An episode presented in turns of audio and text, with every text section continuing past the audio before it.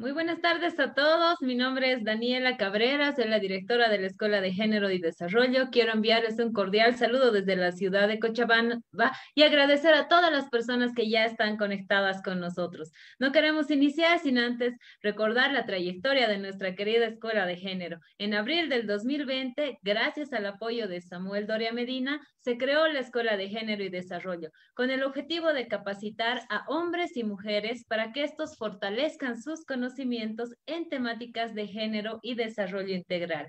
Hasta la fecha hemos realizado 57 exitosos talleres virtuales en diferentes temáticas como ser género, liderazgo, emprendimiento y debido a la pandemia es que la Escuela de Género y Desarrollo se enfocó en temáticas relacionadas al COVID-19 y la salud en general.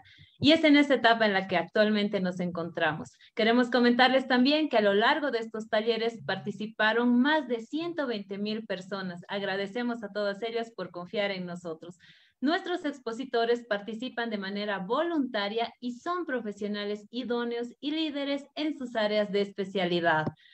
La Escuela de Género es una de las plataformas virtuales con mayor audiencia en el país y con seguidores en países como España, Perú, México, Estados Unidos, Colombia, Ecuador, Argentina.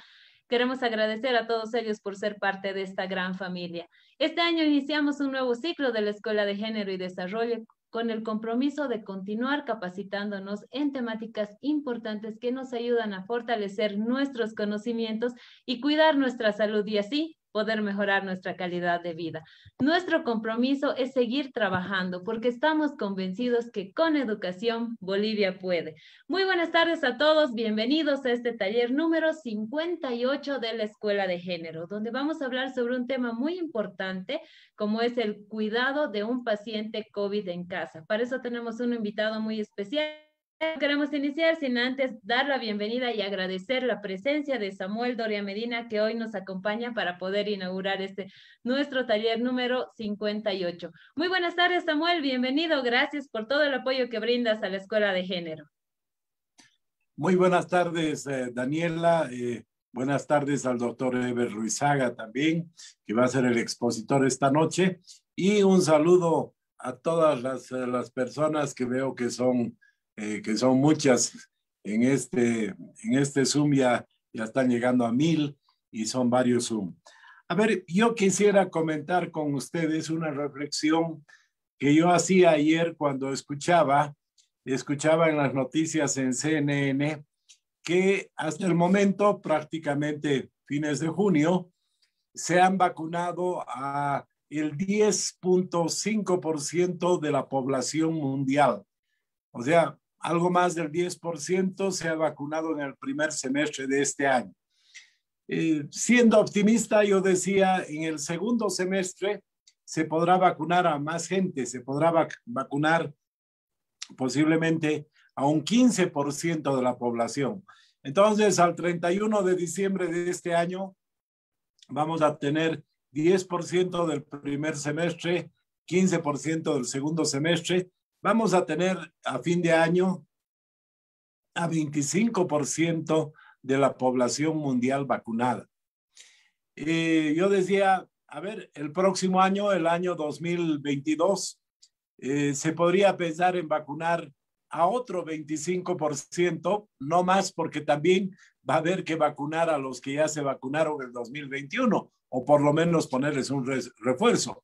Entonces, si vacunamos 25% de la, población mundial el año 2021 y 25% el año 2022, el 31 de diciembre del año 2022 va a estar vacunada recién el 50% de la población mundial. Eh, yo hacía esta, este cálculo, este, esta reflexión, porque creo que es importante que estemos todos conscientes de, que este, este virus, este COVID, no se acaba mañana, no se acaba el próximo mes, no se acaba a fin de año. Y ya las autoridades de nuestro país han dicho que no van a poder vacunar eh, a todos los bolivianos este año, que recién vamos a tener vacunas para todos el próximo año, el 2022. Entonces, eh, creo que eh, haciendo esta reflexión de que esta, esta pandemia, este virus eh, va a estar todavía presente. Creo que todos tenemos que, que cuidarnos y creo que es muy importante que sepamos eh, qué es lo que hay que hacer si alguien se enferma. Yo quiero contarles que mi experiencia personal, el año pasado, yo tenía una construcción eh, donde trabajaban 300 personas. Primero se tuvo que parar cuando las autoridades así lo señalaron y cuando en el mes de julio dijeron que se podía reanudar, nosotros pusimos un médico, pusimos eh, medidas de seguridad, lavamanos y de los 300 eh, trabajadores en esa construcción, 90 se han contagiado. Ninguno ninguno ha llegado al hospital, ninguno se ha enfermado gravemente. ¿Por qué? Porque se ha atendido rápidamente. Cuando habían los primeros síntomas, se les entregaba un kit de remedios, el médico les hacía un seguimiento y nadie ha eh, tenido que lamentar eh, una enfermedad grave. Entonces, les digo con el conocimiento y la experiencia de que tratando a las personas en la casa, tratando rápido, se puede evitar llegar al hospital, se puede llegar a evitar a que ya los pacientes estén graves. Lo mismo en la oficina donde yo estoy, se ha enfermado mi chofer, se ha enfermado mi seguridad, se ha enfermado mi asistente, se han enfermado muchas personas donde yo trabajo, pero todos han sido atendidos rápidamente, detectados rápido y no hemos tenido que lamentar nadie que eh, tenga que hospitalizarse o, que se vuelva eh, grave. Entonces, por eso te felicito, eh, Daniela, por la elección de, del tema de este taller, cómo cuidar a un paciente con COVID en casa, porque realmente creo que eh, sabiendo que esta pandemia va a estar todavía un buen tiempo, no sabemos, lo único que sabemos que es permanente es el cambio, entonces puede ser de que se encuentre otro remedio, puede ser que desaparezca, en fin, pero tenemos que estar preparados de cómo enfrentar si nos encontramos con el COVID. Por eso eh, no hablo más, eh, te felicito por, por elegir un tema tan adecuado y creo que todos estamos interesados en escuchar lo que nos va a decir el doctor, el doctor Ever Luisaga sobre cómo atender a un paciente de, con COVID en casa. Gracias. Muchas gracias a ti, Samuel, por brindarnos estos datos. Estoy segura que muchas de las personas que están acá ya han sido vacunadas y la información que tú nos brindas es muy importante para continuar con aquello. Muchísimas gracias por estar presente esta noche y también apoyar para la realización de los talleres constantes de la Escuela de Género. Bueno, damos inicio, por favor. Quiero presentarles al doctor Ever Luisaga Coca. Él es especialista en terapia intensiva, neumología y medicina interna y además en enfermedades del sueño. Él realizó sus estudios en la Universidad Privada del Valle Cochabamba. Tiene una especialidad en medicina interna, una subespecialidad en terapia intensiva y neumología, una subespecialidad en enfermedades del sueño de la Universidad de Temple University Hospital en Filadelfia, Pensilvania de los Estados Unidos. También tienen varias certificaciones del American Board de Medicina y también trabajó en la Universidad de Pensilvania de Filadelfia en el año 2011. También en, tiene varios, varios trabajos que él ha realizado en el Hospital de Ohio, Kentucky, Wisconsin y Carolina del Norte en Estados Unidos. También es director médico del Centro de Hemodiálisis María Esperanza de Cochabamba y actualmente trabaja mediante telemedicina con la monitorización y manejo de pacientes de terapia intensiva en los Estados Unidos de Norteamérica desde Cochabamba, Bolivia. Queremos agradecer al doctor Ever Luisaga por haber aceptado nuestra invitación y poder participar esta noche en este taller tan importante que estoy segura que va a ser de mucha utilidad toda la información que él nos va a brindar para cuidar a nuestros pacientes con COVID en casa. Queremos agradecer a las más de 2.000 personas que ya están conectadas con nosotros. Muy buenas noches, doctor. Adelante, por favor. Vamos a tener 45 minutos de exposición del doctor y 45 minutos para que todos ustedes puedan realizar sus preguntas. Buenas noches y bienvenido. Muy buenas noches, Daniela. Muy buenas noches, Samuel. Muchas gracias por la invitación. Contento de estar, pudiendo, eh, de estar acá para poder brindarles un poquito de información sobre la el cuidado de los pacientes de, COVID, ¿no? que lamentablemente por el gran colapso sanitario que hemos tenido en todo el mundo, no solamente en, Cochabamba, en Bolivia, ah, eh, todo, todo el mundo está teniendo esa gran dificultad para poder hacer el tratamiento de los pacientes en el en, hospitales, entonces estamos ya haciendo el tratamiento de todos nuestros pacientes, o bueno, una gran, un gran número de pacientes está haciendo el tratamiento en, en domicilio. Así como, como Samuel mencionaba, es correcto, lamentablemente el COVID está aquí para quedarse de forma permanente con nosotros en nuestra sociedad y en el mundo entero. No es, eh, no es una enfermedad que la agarramos una vez y después va a desaparecer en nuestra vida Tampoco es una enfermedad que una vez vacunados eh, vamos a estar 100% protegidos para el resto de la vida. Eh, teóricamente, hasta por el momento, tenemos estimado que una vacuna nos puede eh, cubrir alrededor de unos seis meses, lo mismo que la inmunidad que adquirimos al, contagiarnos con el COVID-19. Entonces, eso por la vacunación que va a ser muy lenta, eh, todo el planeta tiene que ser vacunado, entonces va a ser algo que se va a quedar muchísimo tiempo. Ya hemos visto muchas familias probablemente ya lo han experimentado en carne propia, en la cual han cursado con la enfermedad el año pasado y ahora este año nuevamente están teniendo reinfecciones y a veces hasta de una manera mucho más eh, eh, fuerte que, la primera infección. Bueno, entonces, bueno, para hacer unas cosas básicas, ¿no? hablar un poquito sobre el COVID-19, lo primero que todo es eh, intentar reconocer la enfermedad, es algo que es bien importante en el lugar, que muchos de nosotros creo que hemos tenido probablemente esa esa sospecha de que será que estamos con coronavirus, será que estamos eh, cursando con la enfermedad por los diversos síntomas que podemos experimentar.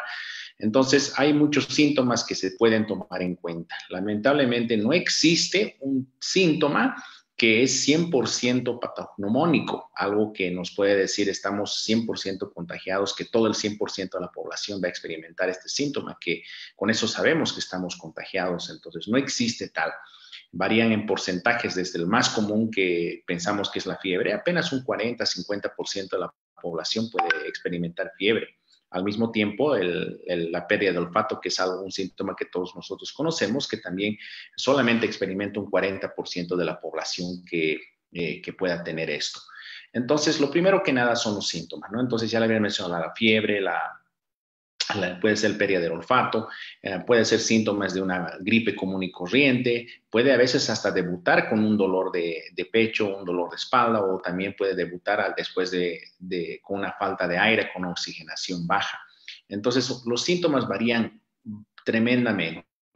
Pero hay algo que tenemos que tomar en cuenta en esta situación. Eh, sabemos que estamos haciendo un trabajo maravilloso con las, con las máscaras, con alcohol, lavándonos las manos, haciendo distanciamiento. Y eso de acá prácticamente ha erradicado en su totalidad al virus de los resfríos comunes y corrientes. No existe en esta época virus comunes y corrientes eh, en, toda la población por el gran cuidado que estamos realizando. Eh, prueba de esto ha sido el, el, invierno que recién acaba de pasar en los Estados Unidos, están en pleno verano ellos ya, este año, comparando el 2021 con el 2020, ha habido una hospitalización mínima, mínima. Hasta febrero de este año, del 2021, había apenas 150 eh, pacientes hospitalizados en un país de, cientos, de, bueno, 300 millones de habitantes ahora. 150 personas de 150, 300 millones de pacientes que han enfermado con la influenza, con el virus eh, de la influenza. Y el año pasado, el 2020, tenían ya más de 150 mil internados en la misma época. Entonces, eso nos demuestra eh, estadísticamente que un virus tan contagioso como la influenza no está ya presente en la sociedad o si está es en mínimas cantidades. Entonces, lo mismo se aplica para el virus de, de la gripe común y corriente, un resfrío común y corriente. Veo tantos pacientes que vienen al consultorio indicando, pensé que era un resfrío o han ido a su seguro y les dice, no, usted tiene un resfrío y después los, los manda para la casa, ¿no? Y obviamente vienen las complicaciones si son pacientes que, que tienen una enfermedad un poco más uh, dura. Entonces, eso es lo primero en la casa, ¿no? No podemos confundir, eh, bueno, no podemos confiar. No existe, lamentablemente, en esta época virus de resfríos comunes y corrientes. Entonces, eh, lo que yo estoy diciendo a todos mis pacientes es realmente si uno está con síntomas de una enfermedad respiratoria, es COVID hasta demostrar lo contrario en esta época de pandemia. Segundo, una vez que ya tenemos una persona altamente sospechosa confirmada para COVID, ¿qué hacemos con este paciente en la casa? ¿no? Obviamente, ¿cómo lo vamos a aislar?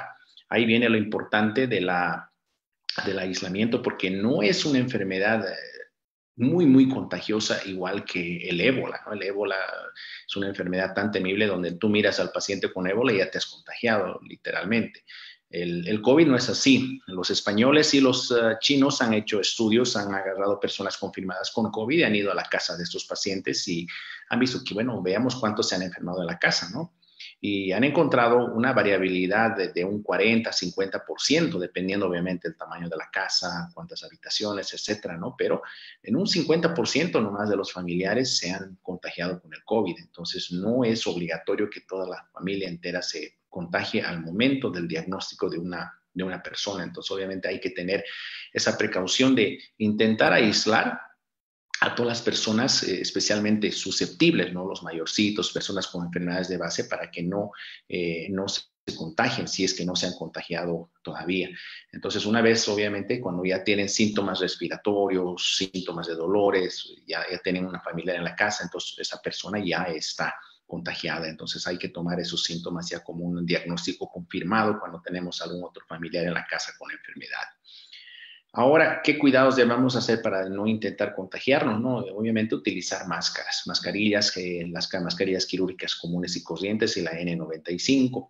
¿Cuáles son de estas adecuadas? Ambas son adecuadas, obviamente cada, una tiene su efectividad. Una mascarilla común y corriente quirúrgica, que son las más comunes, eh, protegen hasta un 70%, entonces disminuyen nuestro riesgo de infección hasta en un 70%.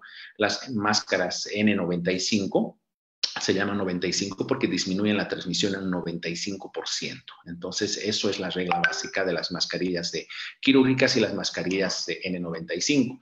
¿Y qué tal de las mascarillas hechas en casa? ¿no? Obviamente eso ya va a tener mucha variabilidad según el material que utilizamos y se estima que está entre un 30-50% de prevención de infección si es que utilizamos una mascarilla casera eh, hecha en casa. Entonces, obviamente, lo mejor sería utilizar una, una quirúrgica o una N95 si es posible.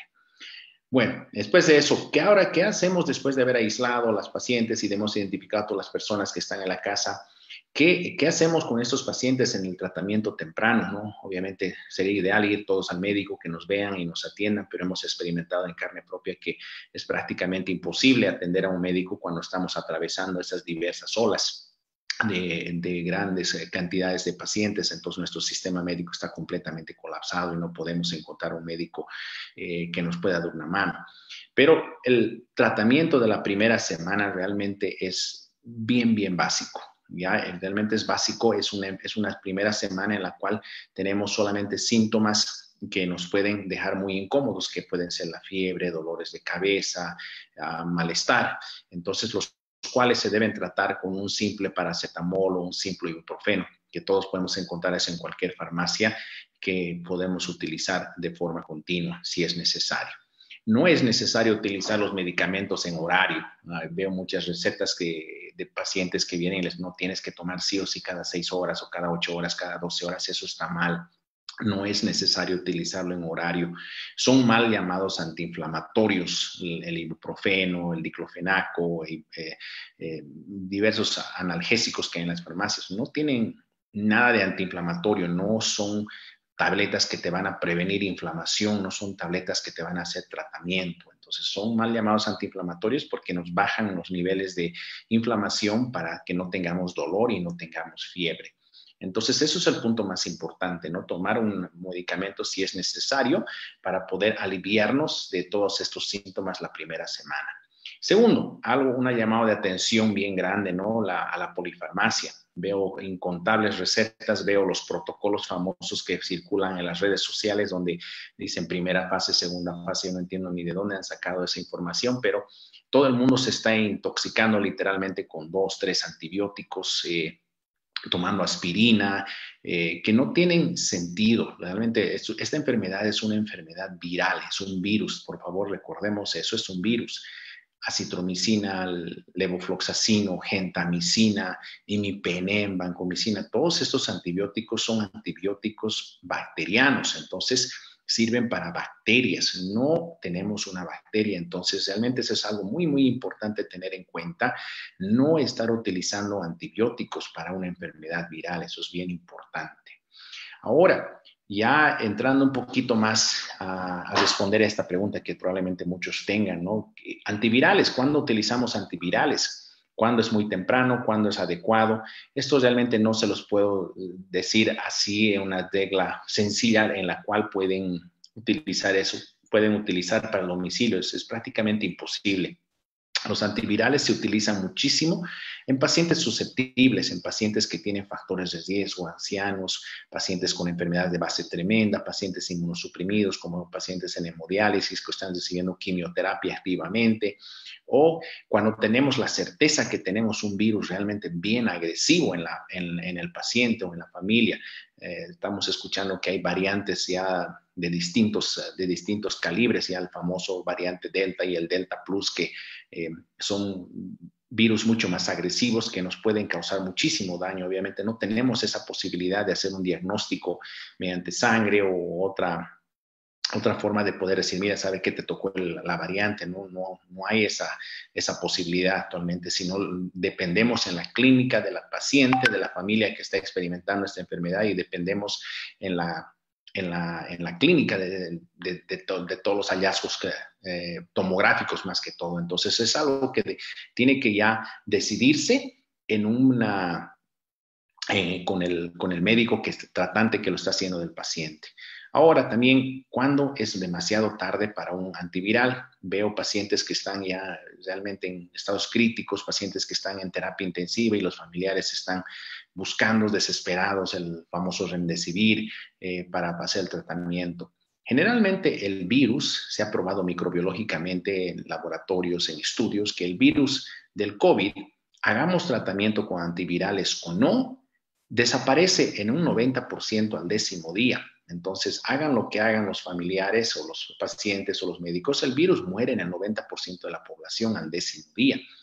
El famoso Avifavir, que es el único que realmente tiene un estudio sobre microbiología, a diferencia del Remdesivir, ha probado que acelera este aclaramiento del virus utilizando el Avifavir en cuatro días. Entonces, lo que normalmente nos demora 10 días en aclarar el virus, el virus muere al sexto día en un 90% a los que están tomando las tabletitas de la bifavir. Entonces es una, una, pauta básica para todos, ¿no? Pero una vez que ya estamos más de 10 días, más de dos semanas, que generalmente es lo que vemos en los pacientes que están hospitalizados de gravedad, en terapia intensiva, con neumonías severas, ya no nos sirve el antiviral, porque ya estamos en una etapa donde ya ha empezado una cascada, una, un daño terrible pulmonar, que ya no es parte del virus, sino más que todo es una reacción inflamatoria tremenda que está, que está cursando el paciente. Entonces, eso en cuanto a los antivirales. Ahora, una vez que ya estamos en una etapa primaria, ya estamos haciendo el tratamiento de estos pacientes en, domicilio, eh, hemos empezado, hemos hecho un contacto con un médico, estamos en un tratamiento básico. Eh, ¿Qué hacemos? ¿Qué necesitamos para el paciente para tenerlo listo en la casa, para poder atenderlo adecuadamente? ¿Cómo vamos a reconocer que está sucediendo algo malo en los pacientes? ¿Qué síntomas de alarma? Entonces, primero que nada, lo más importante es tener en la casa un termómetro, obviamente, un termómetro para poder saber si un paciente está cursando con fiebre o no, porque subjetivamente podemos decir, sí, tengo fiebre, me siento caliente, pero realmente un termómetro es la forma bien importante de, de, identificar la fiebre. Y eso les voy a explicar porque es muy, muy importante la fiebre en el paciente con COVID. Segundo, después tener un oxímetro. Esto es el pilar fundamental. Necesitamos un oxímetro de dedo que nos pueda medir nuestros niveles de oxigenación, medir cuánto de oxígeno tenemos en la sangre para ver si estamos teniendo o estamos cursando con una enfermedad severa. La regla de base es que una saturación arriba del 90% es segura y es completamente normal. En Cochabamba, donde yo practico medicina, donde estoy con la mayoría de mis pacientes, la saturación generalmente arriba del 94% es lo normal en Cochabamba para un paciente sano. En Santa Cruz, en, eh, las partes más bajas, en, que es en Benipando, la saturación está arriba del 97-98% en la mayoría de las personas. Ya llegando al altiplano, en el Alto, en La Paz, en Oruro, Potosí, Las saturaciones pueden variar muchísimo, pero generalmente están alrededor de 90, 91 en una persona completamente sana. Entonces, hay mucha variabilidad de departamento a departamento, entonces no se aplica eh, uniformemente, pero la regla básica es arriba del 90%, que es lo normal, que es lo, que tenemos que asegurarnos que se siempre esté a ese nivel. Entonces, el oxímetro nos tenemos que medir por lo menos tres a cuatro veces por día. Eso es muy, muy importante en un paciente con COVID que ya está cursando con la enfermedad, generalmente a partir del cuarto, quinto día, es cuando se tiene que ah, medir la oxigenación de forma diaria, muchas veces por día. Entonces, un signo de preocupación que nos debería hacer buscar un médico con experiencia en tratamiento de COVID ya es un nivel de menos de 90%. Si vemos que nuestra saturación de oxígeno está menos de 90%, ya es tiempo de buscar ayuda porque probablemente estamos cursando con neumonía. Eso es un signo de alarma. Entonces, ¿qué otro signo de alarma? Ustedes despiertan un día en la mañana y se sienten agitados, están con el pecho, opresión en el pecho, se miden su saturación y está en un 91, 92%, pero dicen, pero está normal, porque estoy tan agitado? Al hablar empiezan a tener agitación, con la actividad mínima de ir al baño están con agitación. En ese momento ya empieza la necesidad de hacer un poquito de estrés pulmonar, una prueba de capacidad pulmonar. Lo que generalmente hago hacer a mis pacientes es que ambulen, que hagan una caminata de aproximadamente 3 a 5 minutos según la tolerancia, porque obviamente están muchos con dolores, están muy decaídos. Hacer el esfuerzo máximo posible de hacer una caminata rápida. No tiene que ser una, un trote, no tiene que ser una carrera grande, sino que eh, hay que hacer una caminata bastante rapidita en la cual eh, se esfuercen y después se sienten y se midan la saturación de oxígeno estando sentados durante unos 2-3 minutos y hay que ver hasta qué punto baja la oxigenación. Entonces, viendo si este resultado está menos ya de 85, está 84 y menos de esos valores, ya necesitamos buscar también ayuda para ser eh, evaluados para una posible neumonía, donde ya empiezan los medicamentos más agresivos para el tratamiento del COVID. Ahora, otro signo de alarma en la casa, la saturación está bien, el paciente está saturando 95, 96%, lo hemos obligado a caminar, su saturación también está en 91, 90 y a lo mucho 89 bajó por un segundo, pero después está bien la saturación, pero el paciente está con fiebre está haciendo fiebres horribles, está con escalofríos, está tendido en la cama, tiene dolor generalizado. Eh, hemos confirmado con nuestro termómetro, ahí donde el termómetro es bien importante, vemos que realmente hacían temperaturas de 39 grados, 38 grados. Le damos paracetamol, ibuprofeno, hasta le damos dioxadol y no baja la fiebre. Eso de aquí es un signo de alarma. Esto significa que también el paciente está empezando a desarrollar neumonía en gran proporción. Generalmente los pacientes que tienen una fiebre intratable, que no está respondiendo a la medicación, están haciendo una, neumonía tremenda y esto de acá tiene que ser evaluado lo más antes posible. Entonces, eso es algo que realmente hay que estar muy atentos, estos en cuanto a signos de alarma para la, la saturación. Eso de acá nos trae el punto importante, el tratamiento temprano. No hay un tratamiento temprano los primeros días del COVID, como les había indicado, basta un simple analgésico, un antipirético, que es la tabletas para la fiebre. El tratamiento temprano empieza cuando reconocemos la presencia de neumonía, cuando tenemos el oxígeno bajo, cuando estamos con fiebres horribles o ya tenemos la oxigenación baja al caminar. Esto es el tratamiento temprano. Eso es bien importante. No podemos ignorar este signo de alarma cuando estamos saturando 89% y lo ignoramos uno o dos días y no hacemos nada. Eso de ahí es muy peligroso. Tenemos que recordar que el pulmón es un órgano que tiene una capacidad de aproximadamente mil por ciento de reserva, literalmente mil por ciento. Eso significa que podremos vivir solamente con un pulmón. Si uno nos sacan algún pulmón y nos dejan solo uno, podemos vivir y ni nos damos cuenta. Realmente es algo impresionante cómo tiene de capacidad de poder oxigenarnos los pulmones. Es por eso que tenemos que tener mucho, mucho daño pulmonar ya cuando el oxígeno se nos baja de golpe. Y eso es porque hemos ignorado los signos de alarma, donde tenemos una saturación ya más o menos de 88, 89%, 87%. Vamos ignorando este signo de alarma y no hacemos nada. Y de repente se nos baja hasta un 80% donde ya nos sentimos ahogar. Escuchan, han escuchado todas esas historias, han visto seguramente en sus ciudades donde dicen un paciente ha salido de su casa y se ha muerto en plena calle. Eso es porque el paciente estaba en esa situación y que no sabía o estaba ignorando esos signos de alarma y de repente su saturación que estaba en 89, 90, 86%, de un segundo al otro se baja hasta 70. Así literalmente, estás bien un segundo y al otro segundo se te baja hasta 70%.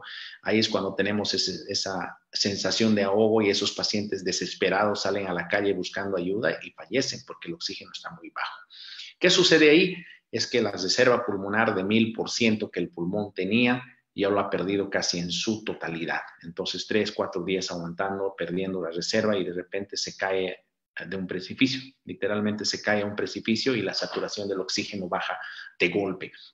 Entonces eso es lo que sucede. Generalmente escucho muchas historias, me dicen todos, pero estaba bien, estaba bien y, de repente se les ha bajado así. Bueno, eso no es que estaba bien, sino que hemos ignorado los signos de alarma que son algo bien importantes de poder, uh, de tener atención para poder, eh, no, para, no, para no tener esas complicaciones severas. Bueno, entonces ya después de eso, de tener, empezar el tratamiento de eso, ¿qué hacemos en la casa cuando tenemos un paciente con, eh, con, este, con necesidad de oxígeno? Está ya recibiendo obviamente el tratamiento temprano, y que ya son los corticoides que deben, deben conocer muchísimos de ustedes, eh, la dexametasona, la metilprednisolona, betametasona, prednisona, que ya deben dejarse a los especialistas, a los doctores que tienen experiencia en tratar el COVID. Eso es bien importante.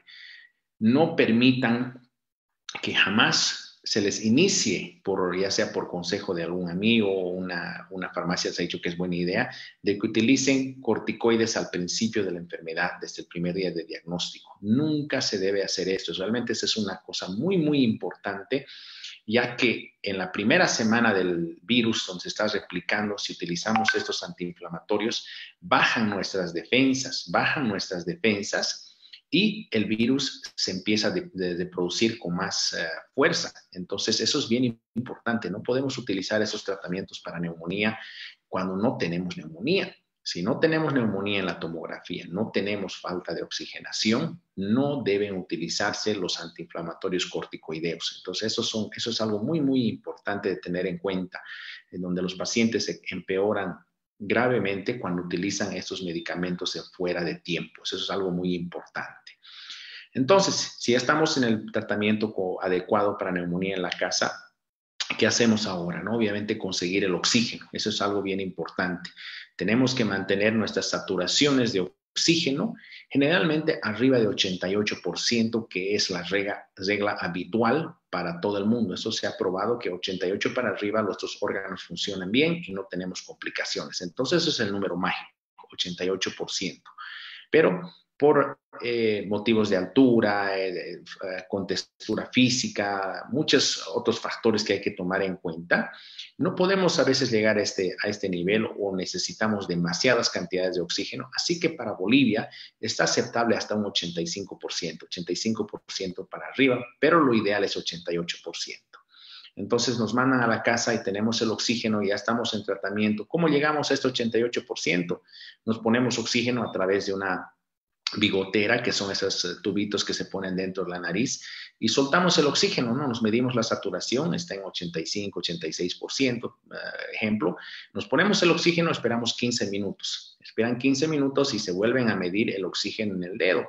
Y ahí verifican dónde está. Si están ya arriba del 88%, o están 86, 87, se pueden quedar con eso un litro de oxígeno y se pueden quedar así el resto del día. Ahora, si ustedes están falta todavía, se miden, apenas está 85, tal vez han empezado con 82% y con un litrito suben 85, se lo suben a 2 litros o a 2 libras y esperan otros 15 minutos y se lo vuelven a medir. Y así sucesivamente hasta llegar a un nivel aceptable. Eso durante el día. Y en la noche se lo pueden subir un poquito más porque todo el mundo al dormir siempre baja nuestra saturación, nuestros niveles de oxígeno bajan normalmente una persona saludable, entonces obviamente esto es mucho, mucho más bajo una persona enferma, entonces se puede subir un poquito el oxígeno a comodidad para cuando están durmiendo. Y eso viene la pregunta importante, ¿cómo dormimos? ¿no? ¿Cómo dormimos? ¿Cómo podemos ayudar? Que ahí viene la famosa posición de prono. La razón por la que el prono realmente nos ayuda es porque descargamos todo el peso del pulmón y permitimos que el pulmón se reclute que empiece a inflarse de mayor, con mayor ah, efectividad y meter más oxígeno. Entonces, en lo posible, un paciente que está con oxígeno o está sin oxígeno, no, tal vez no consigue el oxígeno, pero están con niveles bajos, deben ponerse en forma, en una posición de decúbito, también una posición de barriguita. Y buscar la forma de estar mm, de cómodo de la mejor manera posible, utilizando almohadas, utilizando eh, cubrecamas, etcétera, para estarse en una, una, posición adecuada. Y esta posición se la deben mantener durante el mayor tiempo posible eh, para poder reclutar, permitir que ese pulmón eh, tenga tiempo de poder responder a la medicación y empezar a sanar. Entonces, es algo bien importante para un paciente eh, con, con COVID. Ahí me recuerda algo que también es algo bien importante de que tengamos muy en cuenta, que yo siempre recomiendo a todos mis pacientes que tengo, la mayoría de mis pacientes son que están haciendo tratamiento a domicilio, es que cada día debemos ver con cuánto de oxígeno estamos empezando el día. Si usted estaba con dos litros el día de ayer y estaba saturando 89%, despierta al día siguiente con esos mismos dos litros y está saturando ahora 82% se tiene que aumentar el oxígeno, ¿verdad? Entonces nos subimos a 4, 5, lo que necesitemos. Eso es un mal signo. Esto realmente es un signo de alarma donde debemos buscar ayuda, volver al médico y decirle, ¿sabe qué? Estoy utilizando mucho más oxígeno de, comparado el día de ayer con hoy. Entonces, eso significa que tal vez necesitemos un tratamiento más agresivo para intentar frenar esta enfermedad. Entonces, eso es bien importante en cuanto a signos de alarma. ahora, en esta situación también, cuando los pacientes están con mucho oxígeno, ¿cómo nos alimentamos? Porque si, algunos de ustedes han compartido, saben, han vivido en carne propia, cuando estamos con mucho oxígeno, estamos muy agitados, la alimentación es casi imposible porque el momento de que abrimos la boca, ponemos un bocado en la, boca, nos queremos ahogar, no tenemos ni las fuerzas de poder comer, porque no podemos masticar, porque nos ahogamos. Entonces ahí viene lo importante de la alimentación. Es bien importante ayudarles en la alimentación y generalmente lo que yo prescribo para mis pacientes son suplementos nutricionales que pueden encontrar en cualquier farmacia que vienen en enlatados, el famoso Ensure, el PBM o el ADN o hasta el famoso Carmelo que da el gobierno, que es adecuado, si no es lo único que tenemos a la mano, entonces es algo que podemos utilizar algo bien importante en esta parte, cuando estamos con una enfermedad bastante agresiva, la mayoría de los pacientes tienen aftas, tienen dolores en la boca, les duele muchísimo. Y nosotros en nuestro afán de querer ayudar pensamos que el frío nos va, nos va a hacer más daño, no puede consumir nada frío. Eso realmente es una, es una, eh, no es correcto, eso no es verdad.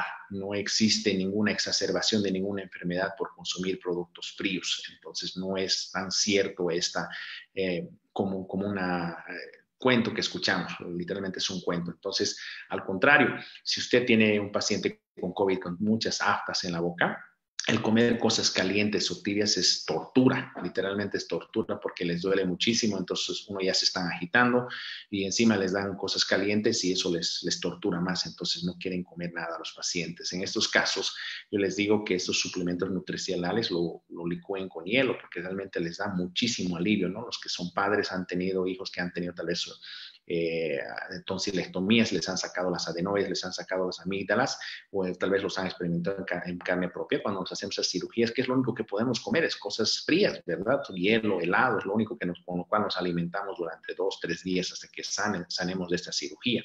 Lo mismo en un paciente con COVID. Entonces, realmente hay que, lo poco que comen, hay que intentar hacérselo lo más fácil posible.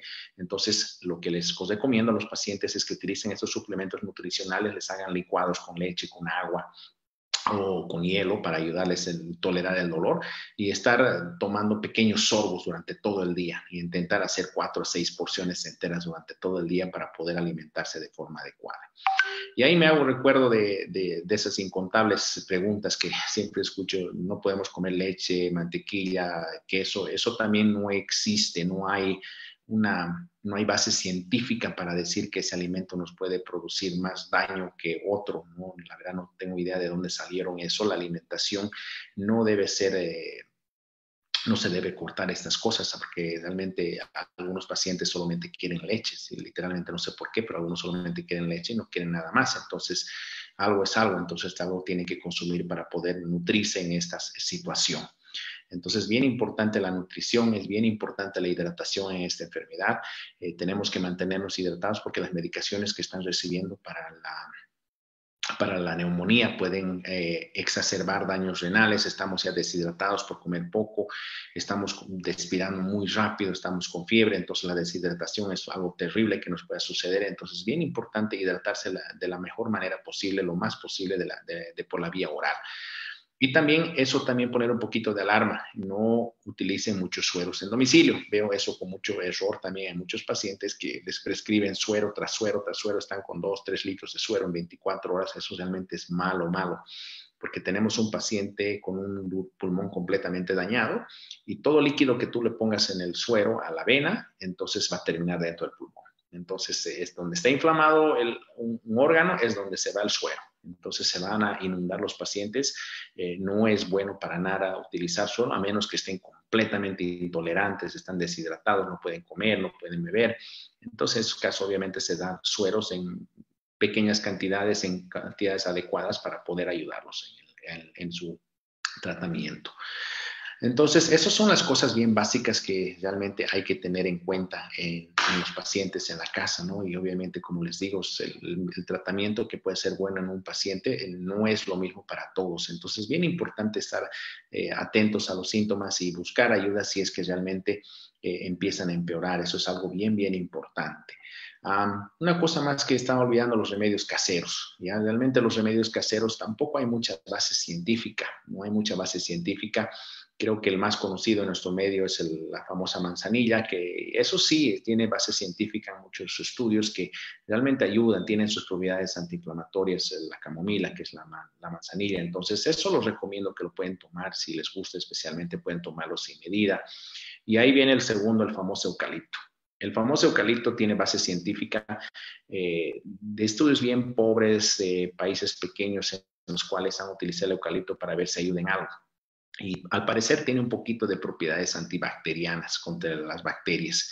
Pero hasta ahí llegó el famoso eucalipto. El famoso eucalipto tiene un rico olor, pero después de eso no ayuda nada. Ya eso es, algo bien importante que no ayuda en nada. Al contrario, muchos pacientes tienen exacerbaciones severas de sus fallas pulmonares al inhalar diferentes productos, no solo el eucalipto, sino inhalan distintas hierbas, distintos productos que escuchan de la abuela, que eso te va a ayudar.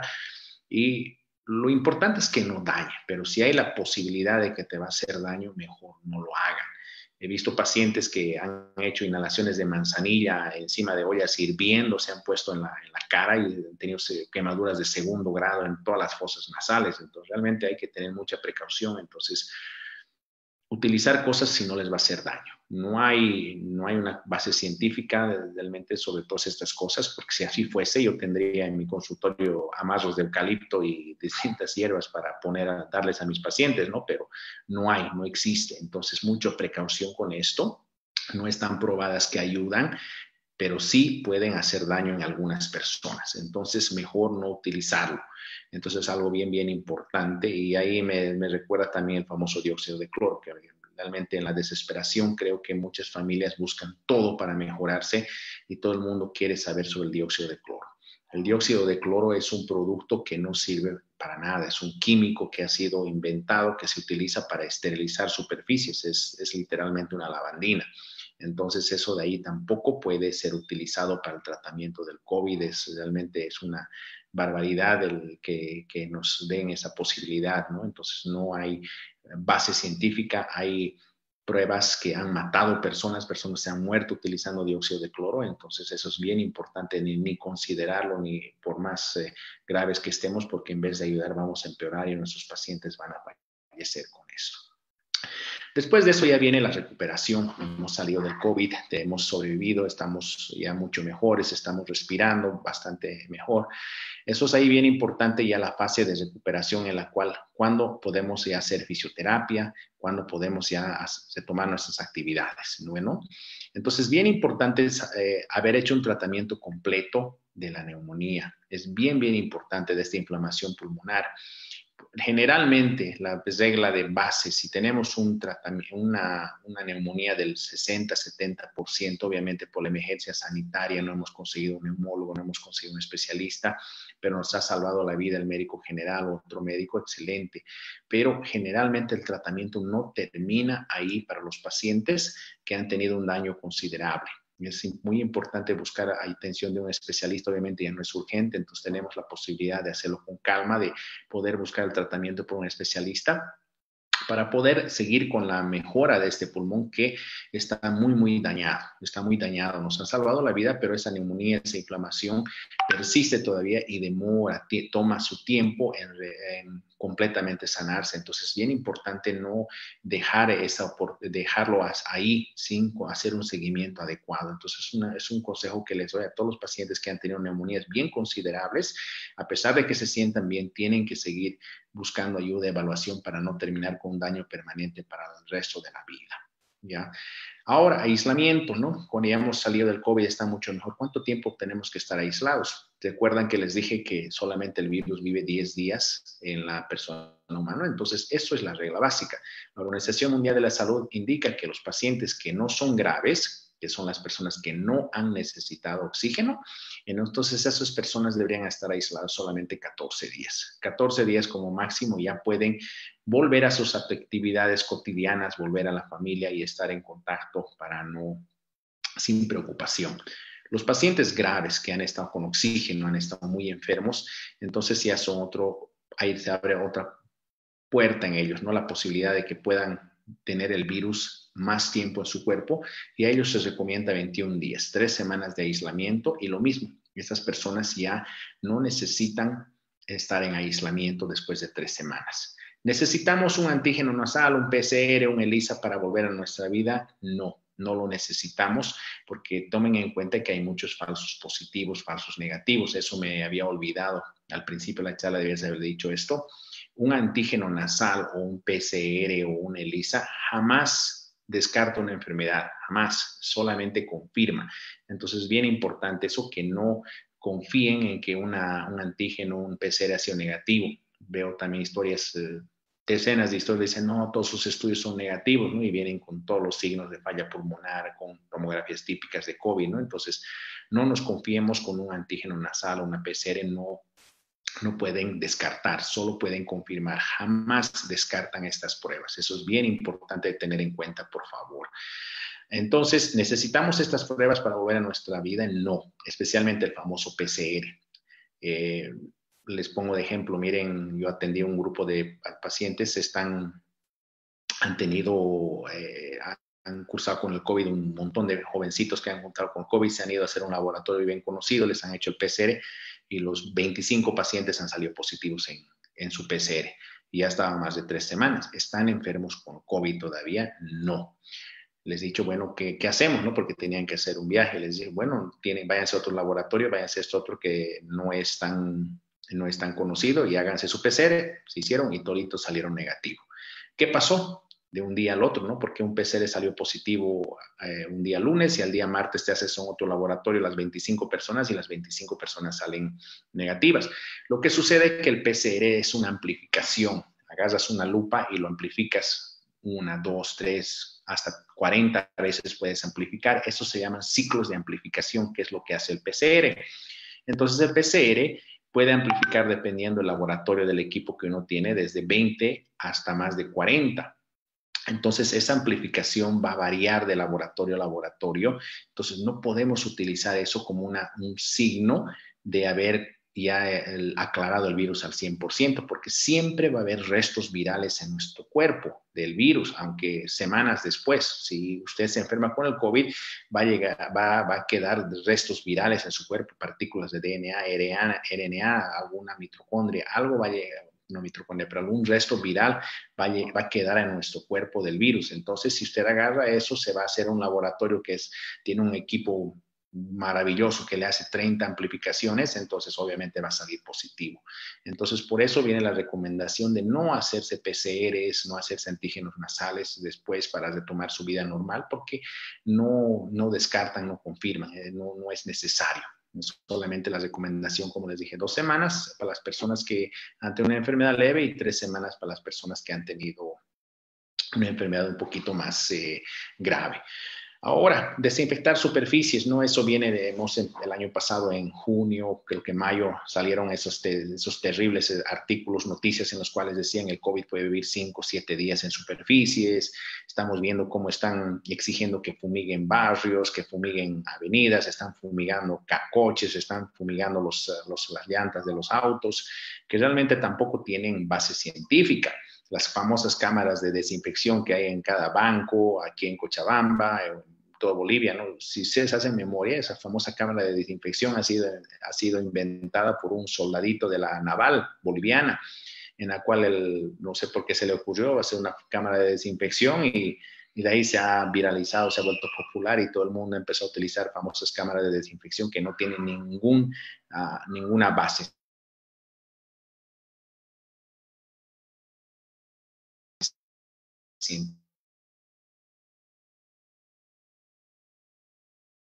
para nada.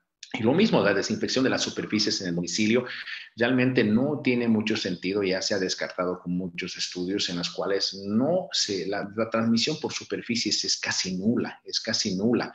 Eh, sí, el virus puede vivir, pero puede vivir en un ambiente perfecto. El estudio que hicieron el año pasado era un ambiente que tiene una temperatura probablemente de 18 grados centígrados, con una humedad perfecta, probablemente al 40-50%. Entonces, esos estudios en los cuales decían el virus puede vivir en un papel siete días, en otros 10 días, esos no tienen validez en la vida real, no tienen validez en la vida real porque eh, están expuestos a, distintas temperaturas, distintas superficies, entonces es prácticamente imposible eh, contaminarse con virus a través de superficies. Entonces, realmente lo más importante es Limpiar obviamente un poquito las superficies, pueden utilizar un alcohol simple, una lavandina, obviamente no utilizarla en todo porque van a arruinar sus muebles, van a arruinar sus artículos en la casa. Una simple limpiada con alcohol húmedo y es suficiente para matar el 99% de las, uh, de las especies patógenas, pero en una, concentración del 70%. También tiene que ser un alcohol bastante fuerte. Pero lo más importante es realmente ventilar, ventilar los ambientes. Eso sí que es lo más importante en, en, una, en una, casa que ha estado, donde todos hemos estado enfermos. El virus se puede mantener... Eh, suspendido en el aire y si tenemos una visita, si el virus sigue todavía ahí suspendido en el aire, se pueden contaminar. Entonces es bien importante la ventilación, eso es lo más importante en cuanto a la limpieza de una casa para poder eh, evitar un contagio, es eh, ventilar eh, nuestras, nuestras casas.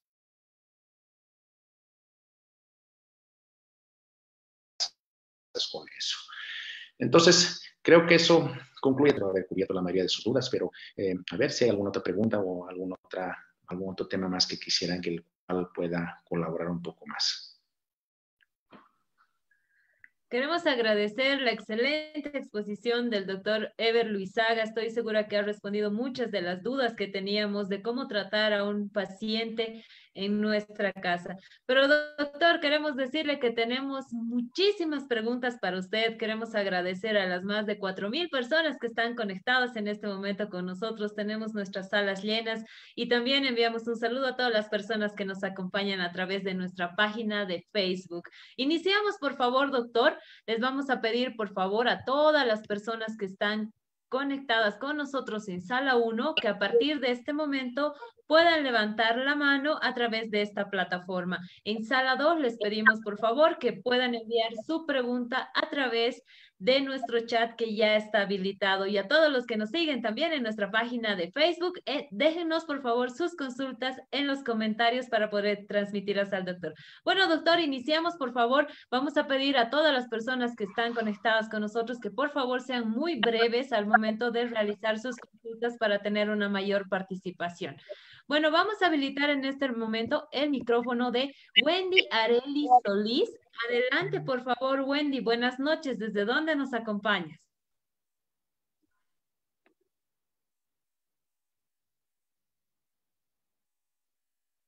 Ahí está. Bueno, al parecer Wendy tiene algunos problemas. Vamos a habilitar ahora el micrófono de María Elizabeth. Buenas noches, María Elizabeth. ¿Desde dónde nos acompaña? Bienvenida. Bueno, buenas noches, Dani. Buenas noches, doctor. Muchas gracias por, por estos talleres. Me encanta. Eh, doctor, em, por favor, si nos puede ampliar eh, la posición del enfermo cuando está con COVID y no hay oxígeno en la casa. Bueno, yo creo que para, para mejor sería cuidarse para no tener que estar viendo si hay o no hay oxígeno en la casa, ¿no? Pero me gustaría, por favor, que nos amplíe un poquito más ese detalle.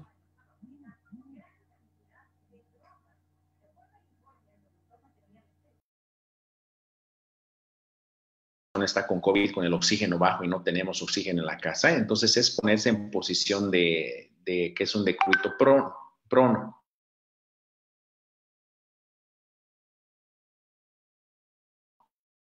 Y en la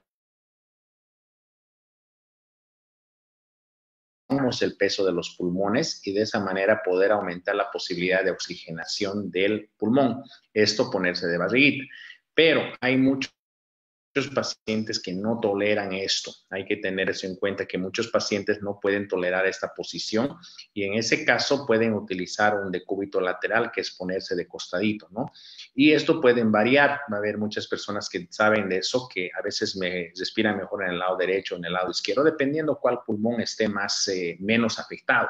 Si tu pulmón bueno está en el lado derecho, si tú te pones del lado derecho, vas a aplastar ese pulmón derecho, entonces vas a respirar menos, te vas a sentir más agitado. Entonces el paciente tiene que buscar esa posición adecuada, ¿no? Entonces ponerse en, una, de costadito si es que no puede tolerar la forma de estar de barriga. Al final, hay pacientes que no pueden ni tolerar estar echados de costado de barriguita. En ese caso, entonces hay que ponerles sentados, ¿no? Y ponerles en la, posición sentada la, la mayor posible para poder aumentar esa oxigenación. Muchas gracias, doctor. Enviamos un saludo también a María Elizabeth, que está conectada con nosotros. Por favor, a las personas que están con nosotros en sala 1, les pedimos que para poder realizar su pregunta, por favor, puedan prender su cámara y así vamos a estar habilitándoles el micrófono también. Ahora sí, habilitamos el micrófono de Franz Valdés. Adelante, por favor, Franz, con su consulta. Buenas noches. ¿Desde dónde nos acompaña? Buenas noches. Eh, hablamos desde Cochabamba. Y la consulta es, a los pacientes que han superado el COVID en el hogar, dos consultas. Uno, ¿cuándo ya se liberan en el tema de contagiar a otros? O sea, cuando ya no contagian a otras personas.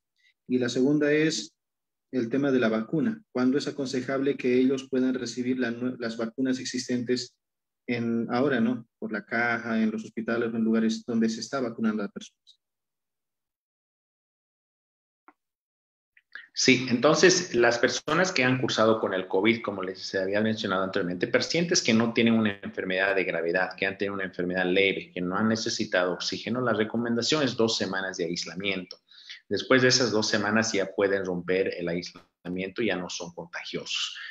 Los pacientes que han necesitado oxígeno, que son los pacientes graves, necesitan tres semanas de aislamiento. Entonces, esa es la regla básica, dos y tres semanas para poder eh, ya estar libres, no, poder, no tener ese riesgo de poder contagiar a otras personas. En cuanto a la vacuna, no hay un límite desde el punto de vista médico cuándo nos podemos vacunar. Pongo de ejemplo a los Estados Unidos, donde han tenido vacunas en buena cantidad y han vacunado a todos sin excepción. Entonces, lo único requisito era que no estés, que no estés enfermo y se podían vacunar todos. Ni te preguntas si te has enfermado antes o cuando te has enfermado, directamente te vacunan y ya solo te preguntas si tienes alergias y nada más. Pero acá en Bolivia estamos utilizando esta regla donde dicen no puedes vacunarte por tres meses. Entonces, la razón por la cual han hecho eso en Bolivia es porque las personas que están enfermas con COVID o que han cursado con el COVID tienen su, inmunidad natural, tienen anticuerpos, tienen un laboratorio de LISA que es positivo para anticuerpos y esos anticuerpos te dan una inmunidad natural entre cuatro a seis meses. Entonces, teóricamente, las personas que han cursado con el COVID no pueden volver a reinfectarse entre cuatro a seis meses. Y si lo hacen, pueden tener una enfermedad muy, muy leve. Están vacunados por así decirlo.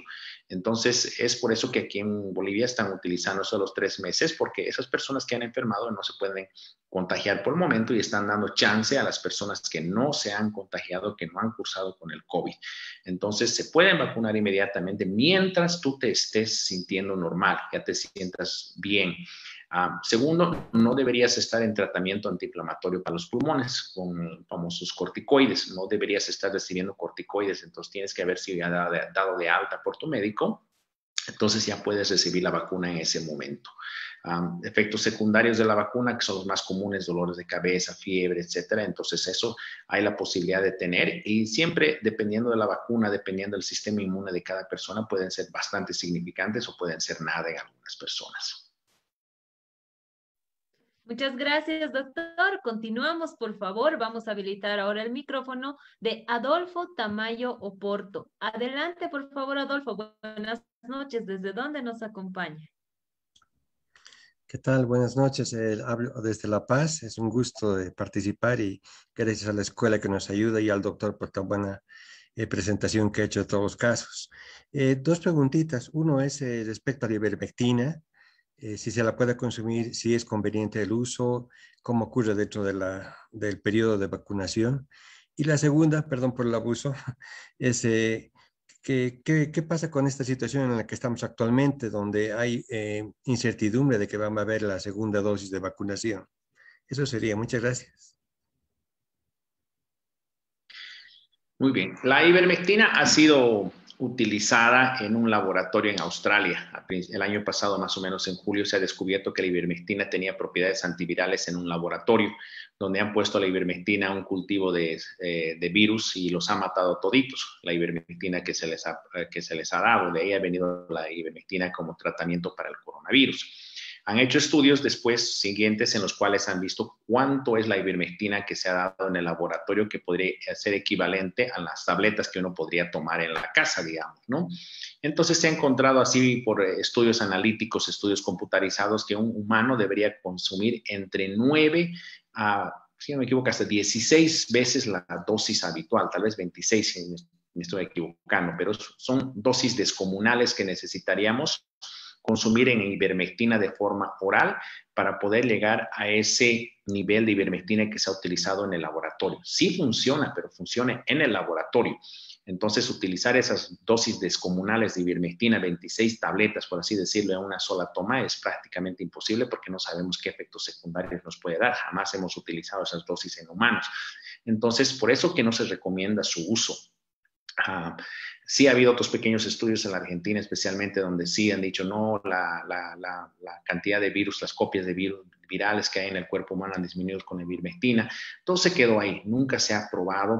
Por eso que la Organización Mundial de la Salud ha recomendado que no se lo utilice más, más que en situaciones de estudios, eh, en estudios para, eh, para ver si funciona o no. Entonces, no es un medicamento que es completamente aprobado, no hay uh, data fuerte que nos dice que mata al COVID. Lamentablemente no hay. Segundo, de forma preventiva no sirve para nada. Eso es bien, bien importante porque si recuerdas lo que dice, 9 a 26 dosis la dosis habitual para matar al COVID. Entonces hay muchas cosas en las redes al cual dice tienes que tomarte dos, tres tabletas cada 15 días. Eso es realmente tonto, ¿no? Porque estamos viendo que necesitamos dosis descomunales para poder matar al COVID. Entonces imagínate dosis bajas, ¿qué va a ser? No va a ser nada. Entonces no sirve para nada de forma profiláctica. Eso realmente no tiene sentido ni, ni pies ni cabeza. Segundo, la demora de la vacunación. Entonces, eh, las vacunas se están demorando mucho, obviamente, por el supply y demand. No hay suficientes vacunas a nivel mundial. Entonces, para salir del apuro, le están utilizando estos esquemas nuevos en los cuales, en vez de utilizar las dos, tres semanas recomendadas por la fábrica, están utilizando hasta tres meses de, diferencia, ¿no? Entonces, eso se está, está haciéndolo en base a la AstraZeneca. La AstraZeneca ha utilizado ha hecho un estudio en el cual han hecho un grupo de pacientes que los ha vacunado a las dos semanas y a los otros a los tercer mes y han visto que casi equivalente y tal vez hasta un poquito mejor, pero eso solamente con la vacuna AstraZeneca, ¿no? Entonces no está aprobado para otras vacunas. Em, ninguna vacuna tiene la autorización directa para hacerlo después de tres meses. Entonces, eh, ¿qué va a suceder si recibimos una dosis tardía? Nadie realmente te puede responder esa pregunta tampoco, por eso mismo no se le ha aprobado desde fábrica para utilizarlo de esa manera. No, hay, una, no hay data, no hay eh, forma de saber qué va a suceder si es que la, segunda dosis va a servir eh, igual como si lo hubieras administrado la segunda semana. Entonces estamos en una incertidumbre tremenda. Eh, lo bueno es que tenemos ya los anticuerpos neutralizantes que cualquiera puede ir a un laboratorio y solicitar que te hagan tus anticuerpos neutralizantes para ver qué cantidad de anticuerpos tienes contra esta enfermedad. Lamentablemente, pero estos anticuerpos neutralizantes también tampoco tenemos una guía mm, estándar. Depende del laboratorio, del, reactivo que estás utilizando, puede variar los, los, niveles, ¿no? Entonces es un poquito difícil, tendrías que consultar con un médico que está utilizando un solo tipo de laboratorio y a ver cuánto es, cuándo tienes una suficiente cantidad de anticuerpos que te, ya te, te, da te da esa protección adecuada contra una infección, ¿no? Teniendo la vacuna.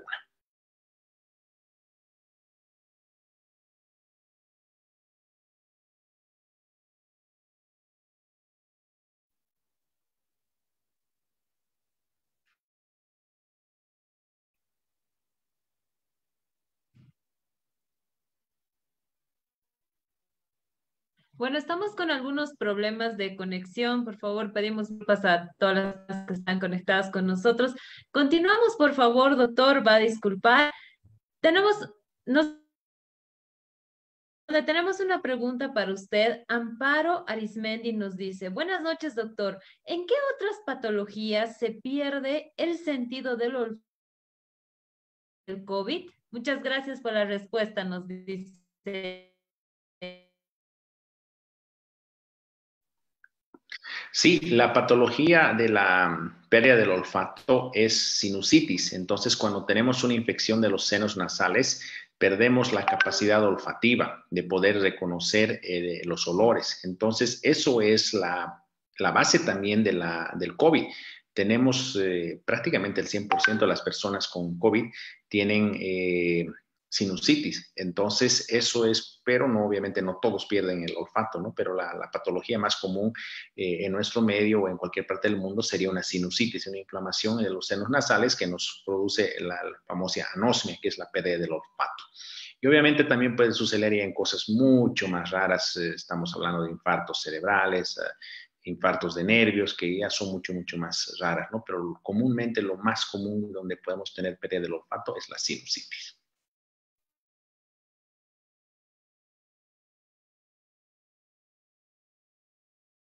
Preguntas para usted. La doctora Ana Isabel Morales Colque, desde Sala 2, nos dice, doctor, excelente su exposición.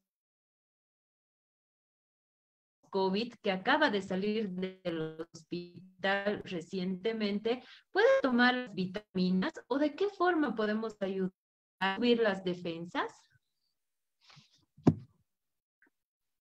Muchas gracias por esta pregunta. Este, este tema me, he olvidado completamente. Sí, la, vitamina que, miren, si hacemos memoria a principios del año pasado, bueno, no principios de la pandemia del año pasado, todo el mundo prescribía vitamina C, zinc, eh, entonces diversas vitaminas, que poco a poco los estudios han ido aclarando y se ha descartado que realmente nos ayude poco o nada las vitaminas comunes y corrientes.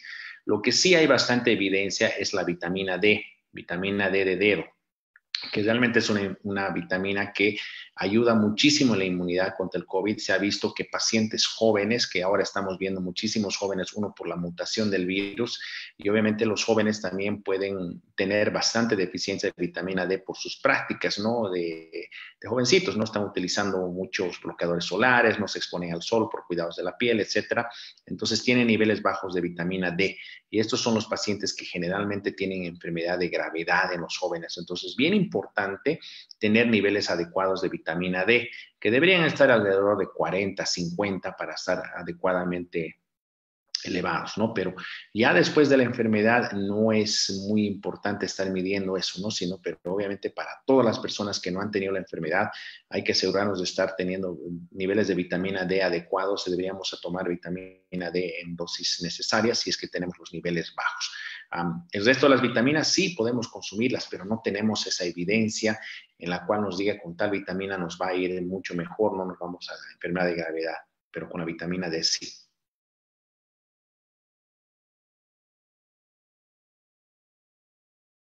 Hasta de Nequita Ángeles tiene una pregunta para usted.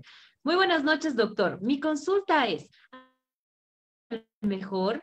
¿Y de qué lado es el correcto para usar? Y si es necesario utilizar dos barbijos a la vez. Eh, por favor, ¿me puede repetir la pregunta? Se ha cortado bastante, les ruego, por favor.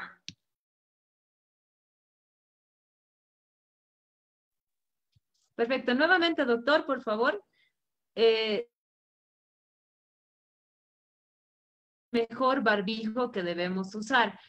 ¿Cuál es el lado correcto para que podamos usar el mismo? Y si es necesario utilizar barbijo. Muy bien, entonces los barbijos obviamente tienen distintas marcas, distintas fábricas y todas tienen su forma de, fábrica, ¿no? Entonces es, poco difícil decirte cuál es el lado correcto de utilizar. Generalmente, pero eh, todos los barbijos, eh, las, las, N95 no hay duda, estas son mucho bien fáciles de utilizar.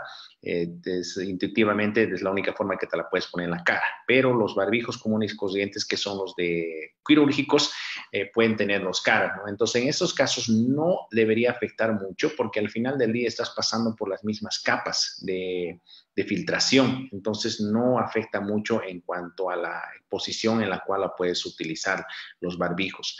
Entonces, eh, eso se los puede utilizar de cualquier forma. Y algo que me, que me recuerdo es que los barbijos N95 son muy populares acá en Bolivia con las válvulas de alivio, los, los relief valves, que son esas válvulas que tienen en la carita, que están utilizando muchos pacientes con COVID, enfermitos están utilizando eso, eso no deberían utilizarlo la válvula de, alivio se, utiliza o sirve para las personas que tienen esa sensación de ahogo, de claustrofobia. Entonces les ayuda a exhalar mejor, pero al mismo tiempo al poder exhalar mejor, entonces ellos pueden diseminar el virus mucho más fácil a utilizar un barbijo N95 con eh, válvula. Entonces es bien importante no utilizar eso si estamos enfermos.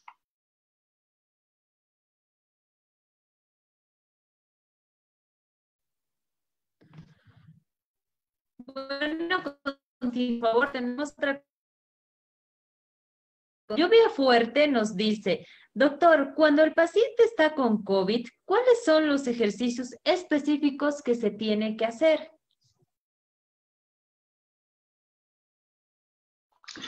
Muy bien, entonces cuando el paciente está con COVID al principio de la enfermedad, si es que estamos estables, no estamos necesitando nada de oxígeno o estamos utilizando muy poco, lo más importante son e-, ejercicios inspiratorios, ejercicios inspiratorios que nos pueda ayudar a hacer mayor reclutamiento eh, pulmonar, que nos pueda ayudar con la respiración. La actividad física no es muy necesaria porque recuerden que estamos con una enfermedad pulmonar, estamos con neumonía, entonces todo ejercicio piso, actividad física va a ser muy va a ser muy grave, va a ser algo que te, que te pueda bajar el oxígeno, oxígeno tremendamente y puedes llegar hasta, hasta desmayarte y causar una catástrofe. Entonces, no es muy importante la actividad física cuando estamos enfermos. Obviamente no te quiero sedentario en la cama, botado todo el día. Mejor si estamos sentados, eh, podemos ir al baño, cosas mínimas a tolerancia. Eh, entonces, eso es bien importante. La actividad física no va a ayudarnos a, a recuperar más rápido, lamentablemente.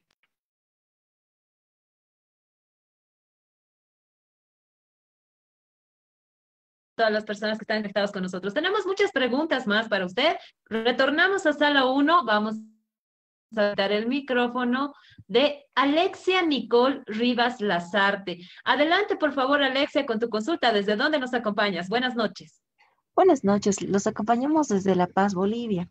Tenemos una pregunta para el doctor respecto a la etapa de recuperación de un paciente que haya estado en unidad de terapia intensiva con neumonía y colon agrandado. ¿Qué alimentación recomendaría para este paciente respecto a la carne, lácteos, embutidos, frutas y carbohidratos, por favor? Sí, la alimentación ya debería ser normal en un paciente que está recuperado de la enfermedad y también cuando estamos enfermos, ¿no? si estamos en la casa podemos consumir cualquier tipo de alimentación, no hay contraindicación en cuanto a lácteos, cárnicos o grasas en, un paciente, no existe. Ahora, eh, la historia es un poquito diferente si estamos en, terapia intensiva. Eh, más que todo para conocimiento, porque lamentablemente no tenemos esos productos en Bolivia, hay la posibilidad, si estamos con una falla pulmonar terrible, estamos intubados, estamos con esta neumonía terrible, hay la posibilidad de utilizar unos alimentos específicos que pueden tener un poquito más de aminoácidos más simples, que sean más fáciles de digerir y teóricamente no exacerben, no empeoren la falla pulmonar.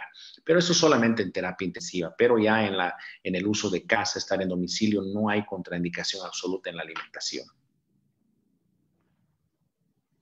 Muchas gracias, doctor. Muchas gracias, doctor. Gracias a ti, Alexia, por participar en nuestro taller número 58. Continuamos. Vamos a habilitar el micrófono de Ederlin Iriarte. Por favor, adelante, Ederlin, ¿desde dónde nos acompaña?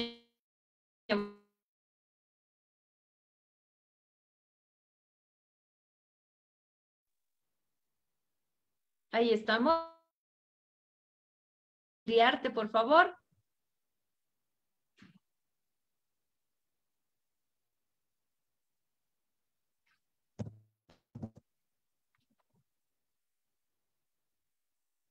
Bueno, al parecer estamos con algunos problemas. Vamos a continuar, por favor. Vamos a habilitar el micrófono de Sandra León. A favor. Hola. Hola, buenas noches. Sandra, por favor, adelante. Sandra Gutiérrez León. Sí, muy buenas noches. Eh, por favor, quisiera, primeramente, muchas gracias por este taller.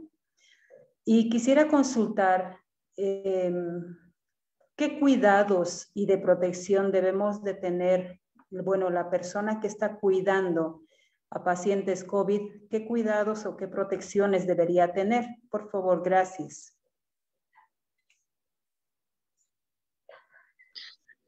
Muy bien, entonces obviamente los pacientes que están cuidando a pacientes COVID que no es, familiares que no están enfermos, lo primero es que todos sí utilizar las mascarillas, ¿no? Las mascarillas quirúrgicas, las N95, asegurarse que el ambiente donde esté el paciente esté bien ventilado, abran las ventanas, que cuando entren ahí a hacer el cuidado respectivo tengan buena ventilación y no haya mucho virus suspendido en el aire en cuanto a la ropa, pueden utilizar obviamente una bata, algún tipo de protección para la indumentaria para poder quitárselo a la entrada de la casa y ya, pero no es, eh, no hay necesidad de tener esos eh, eh, trajes de, bioseguridad, esos no hay necesidad de, de, eso, ¿no? Lo más importante es una mascarilla en la cara para evitar el contagio, asegurarse que estemos muy bien en, este, de forma inmunológica que tengamos, estamos tomando nuestra vitamina D, si tenemos vitamina D bajo, etcétera, ¿no? Y aprender a reconocer los síntomas, ¿no? Si estamos cuidando de ellos, si tenemos síntomas, entonces obviamente estamos tal vez cursando con la enfermedad y también poner atención a eso.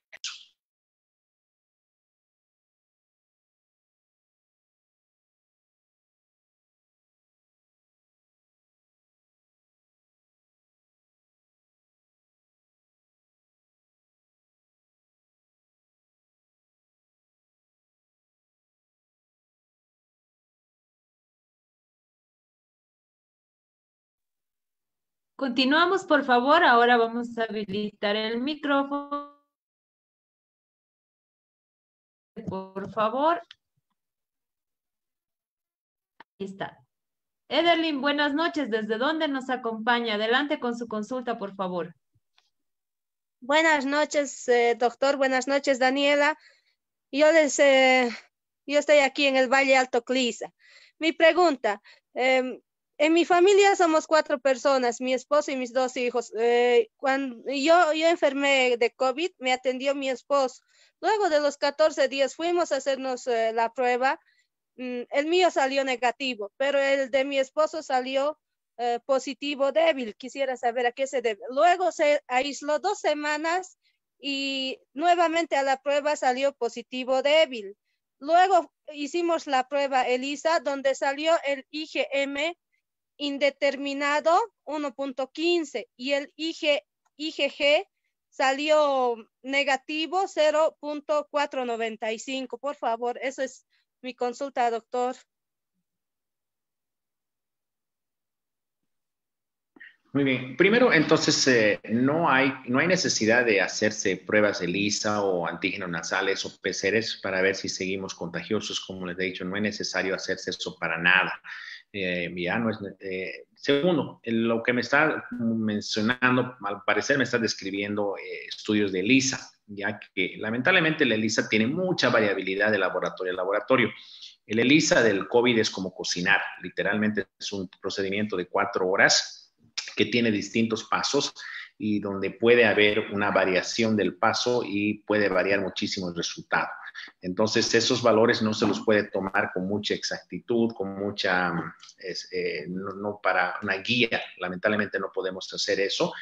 El ELISA más que todo nos debe servir para identificar pacientes que han enfermado anteriormente, que han sido asintomáticos y también para identificar si tenemos ya anticuerpos, que tenemos ya defensas contra esa enfermedad y así no poder volvernos a contagiar. Entonces, lo que la señora está describiendo más probable que son variabilidad de estudios ELISA que... Eh, hay que, hay que tener en cuenta eso, que es el IgM es, significa que es algo reciente, ¿no? Probablemente unas dos semanas, pero tomen en cuenta eso. Estamos utilizando laboratorios que han sido descubiertos recién hace menos de un año. Hay demasiada variabilidad, no hay reglas específicas para estos reactivos. Y he visto pacientes que han cursado con COVID hace más de seis meses y aún tenían un IgM positivo.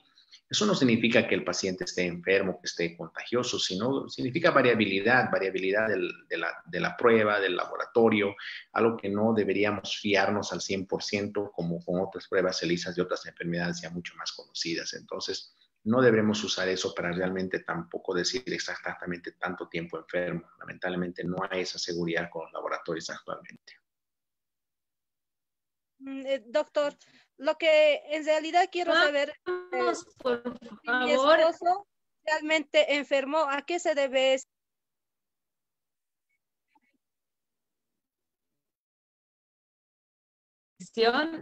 Sin embargo, a ver. Bueno, vamos a continuar, por favor. Vamos a ver. Rodríguez, adelante, por favor, Gina. Buenas noches. ¿Desde dónde nos acompañas? Buenas noches, muchas gracias por la oportunidad. De Cochabamba, comentarle, doctor, que mi esposo estuvo internado 20 días en terapia intensiva por COVID, por neumonía, ¿no? Entonces, mi pregunta sería sobre la vacuna. Eh, ¿Cuándo puede vacunarse él? Puesto que yo tuve una lectura, ¿no? En que las personas que han usado el tosibulam, perdón si no lo pronuncio bien, lo cual han usado en él, podrían vacunarse en cuándo, porque esto es un anticuerpo monoclonal y las personas que han usado eso, según la lectura que tuve, dice que deberían esperar tres meses y nosotros sí quisiéramos vacunarnos, ¿no? Entonces, una de mis preguntas es esa. Generalmente los pacientes que eh, están en post-terapia intensiva deben estar eh, utilizando todavía corticoides en algunos casos, ¿no? La prednisona o pueden estar utilizando tal vez dexametasona oral. Mientras estamos con corticoides no se pueden vacunar para nada. El tocilizumab eh, se lo debe considerar como un medicamento quimioterapéutico. Ya es un medicamento que nos baja la inmunidad con haber recibido quimioterapia. Generalmente estos pacientes de quimioterapia se recomiendan de dos a cuatro semanas de no realmente recibir ningún tipo de inmunización porque sus defensas están tan bajas que la vacuna no va a servir. No es que te vas a enfermar con el COVID o con alguna otra enfermedad, porque la mayoría de las vacunas son virus o partículas virales que no, que no producen enfermedad. Entonces, no es que eh, vamos a enfermarnos, sino que no va a tener un efecto como necesitamos. Entonces, no, tres meses es demasiado tiempo, no, no debería aplicarse eso. Generalmente son dos a cuatro semanas en pacientes que han recibido quimioterapia. Muchas gracias, doctor. Continuamos, por favor. Vamos a habilitar el micrófono de Ibar Fuentes. Adelante, por favor, Ibar. Buenas noches. ¿Desde dónde nos acompañas? ¿Cómo están? Muy buenas noches. No sé si me escuchan. Sí, adelante, por favor, te escuchamos. ¿Cómo están? Muy buenas noches. Eh, mi nombre es Igor Fuentes, me comunico desde Quillacollo, Cochabamba. Eh, bueno, uh, toda mi familia hemos cursado con COVID, ¿no? Eh, por suerte, o mm, no, no sé si, no sé si decir por áreas del destino, no hemos tenido un un COVID muy, muy fuerte, ¿no? Hemos tenido entre, entre leve a moderado. Eh, después de lo que hemos cursado este COVID, ah, nos hemos hecho esta, esta prueba lisa para ver eh, qué tanto de anticuerpos habíamos generado. Entonces resulta que mi esposa generó ah, como que parámetros muy bajos, ah, un, poquito al, un poquito arriba de lo, uh, de lo del límite para dar positivo. Como yo he dado mm, con parámetros muy, muy, muy bajos. Entonces, consultando a algún médico particular, nos dijeron de que nuestras defensas están, de que nuestros anticuerpos son muy, muy bajos uh, frente al COVID o frente a tal vez una reinfección. Entonces, mi consulta hacia el doctor sería, uh, ¿qué es lo que nos recomendaría? Y qué, eh, qué ¿Qué recomendación también tiene con esto del, del propóleo? Esas serían mis, mis dos preguntas.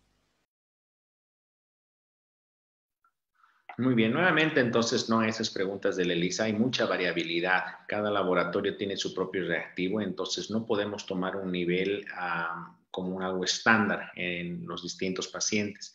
Es correcto, los pacientes que cursan con una enfermedad muy leve pueden tener anticuerpos en niveles bien bajitos, entonces, pero aún así se, los, se, los, considera protección adecuada. Entonces, no hay mucha diferencia. También el tiempo en el cual te estás realizando el ELISA, si te estás haciendo la primera semana, van a estar bajos o van a estar probablemente indeterminados. Entonces, si tú haces unas dos, tres semanas después, entonces ya los, los anticuerpos van a subir bastante.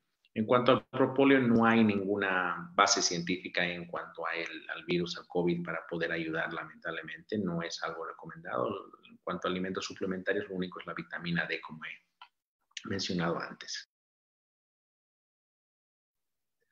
Muchas gracias, doctor. Lamentablemente estamos llegando al final de nuestro taller número 58. Tenemos mucha gente que todavía tiene preguntas para usted. Sin embargo, vamos a ir ya con la última consulta, por favor. Vamos a habilitar el micrófono de Daniel Mejía. Adelante, por favor, Daniel. Buenas noches.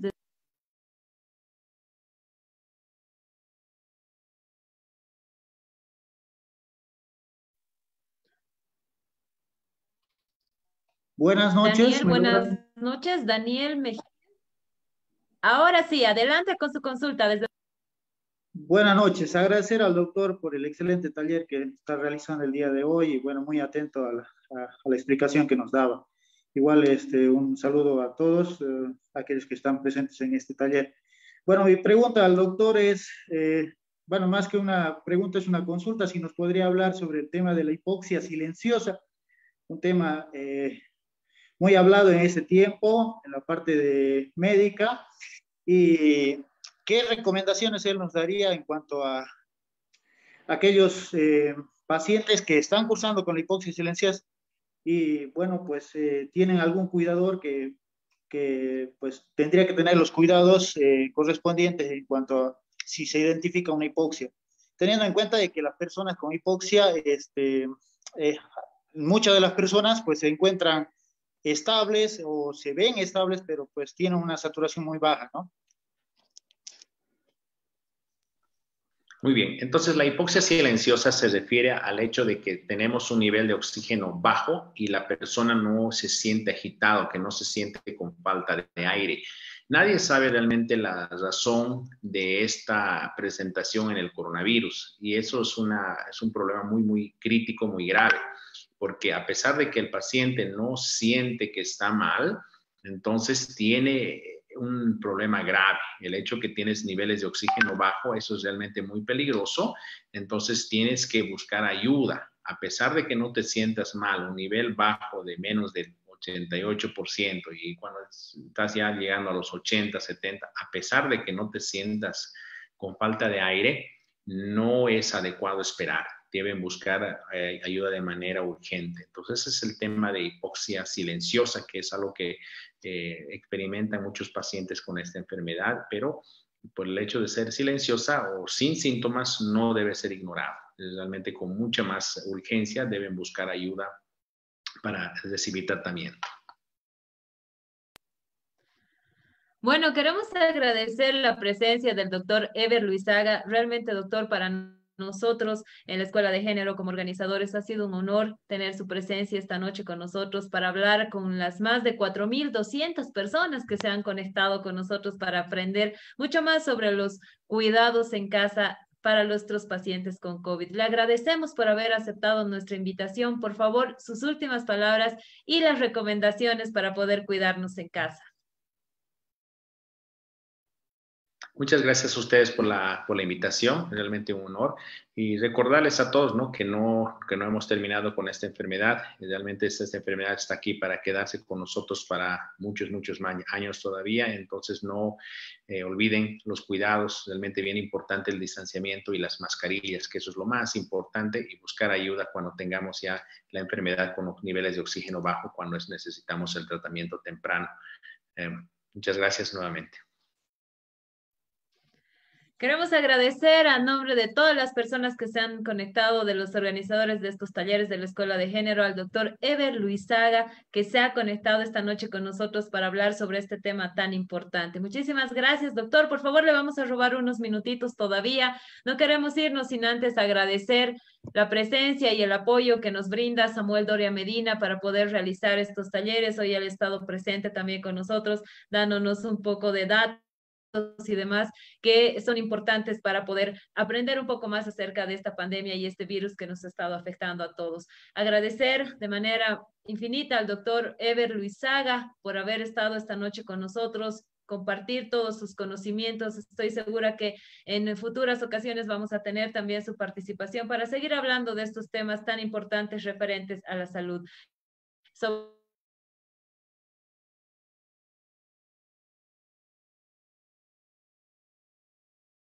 Antes recordarles que los talleres de la Escuela de Género son los días martes a partir de las 18.30. El siguiente martes, 6 de julio, vamos a tener un nuevo taller donde vamos a hablar sobre las secuelas pulmonares del COVID-19.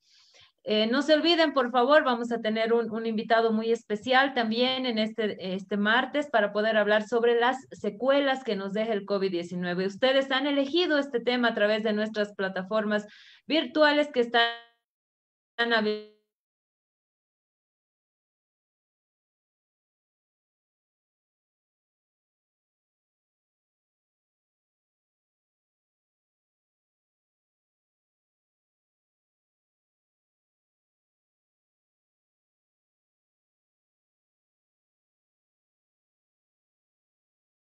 a todos que no se, se realiza ningún pago por recibir ni los certificados y tampoco por la participación de los talleres. Son totalmente gratuitos nuestros talleres de la Escuela de Género. Ustedes en 72 horas, una vez cumplido el registro previo, van a recibir a través de los grupos de WhatsApp y en nuestra página de Facebook los certificados. Les pedimos que con mucha paciencia, por favor, puedan buscar los mismos. Además, les invitamos a acompañarnos en nuestra página de Facebook que están, y también en el Instagram que estamos como Escuela de Género y Desarrollo. También les invitamos a poder visitar nuestra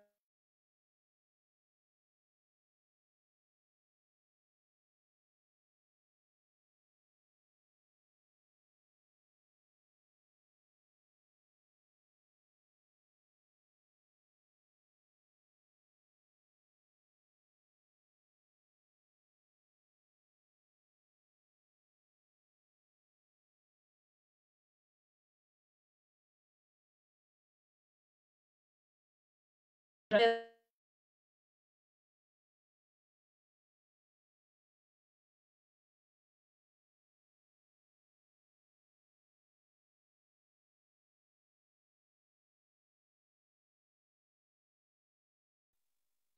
Bueno, estamos con algunos problemas de conexión, nos disculpamos con todos ustedes, lamentablemente es hora pico en nuestro país, así que estamos con algunos inconvenientes. Sin embargo, es momento de que podamos tener nuestra foto grupal número 58. Para aquello, por favor, les pedimos a todas las personas que están conectadas, tanto en sala 1 como en sala 2, puedan prender su cámara y regalarnos una linda sonrisa para que quede grabado en el recuerdo del taller número 58, donde hemos participado más de de 4.200 personas. Queremos enviar saluditos muy rápidamente.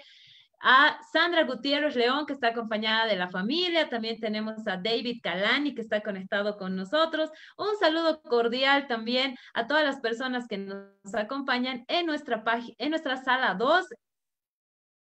Enviar un cordial saludo Ahí está, vamos a estar mandando saluditos. Mientras tanto, enviamos un saludo a David Damaso Escobar, a Norca Mercado, a la licenciada Carla Ivón, Erika Vargas, Denise Alcócer. Lamentablemente no hemos podido realizar tu pregunta, sin embargo, estoy segura que en un siguiente taller lo vamos a hacer. Saludos a Daniel Mejía, a Noelia Marcela, Viviana Gutiérrez también, Milenka Joana, que está acompañada, María Elizabeth Delgadillo, que nos acompaña en esta noche. También tenemos a Karen Figueroa, Gilberto Cabrera, Osmar Velasco, tenemos a la doctora Jamie Vanessa, a Fernanda Rebollo también, a Ronald Fernández, Jennifer Milenka, saludos a Giovanna Arancibia, Nicole Montaño, Arturo Montesinos, un saludo a Jazmín Quinta, que está acompañada del pequeño también. Un saludo, muchísimas gracias por estar conectados esta noche con nosotros. Ahí tenemos a Jessica Copia, acompañada de la familia también. Un saludo a los pequeños. Muchísimas gracias por confiar en este su espacio, que es una realidad gracias a la, a la, a la asistencia de todos ustedes. Saludos a Ruth Navarro, a Silvia Roxy también, a Jorge Valerio, a Soraya, Verónica, a la doctora Bayá, que también está conectada con nosotros. Muchísimas gracias a nombre de todas las personas conectadas, también al doctor Ever Luisaga, que esta noche nos ha acompañado para poder compartir con nosotros todos sus conocimientos. Un saludo a todas las personas que nos acompañan en sala 2 y también a todos los que están conectados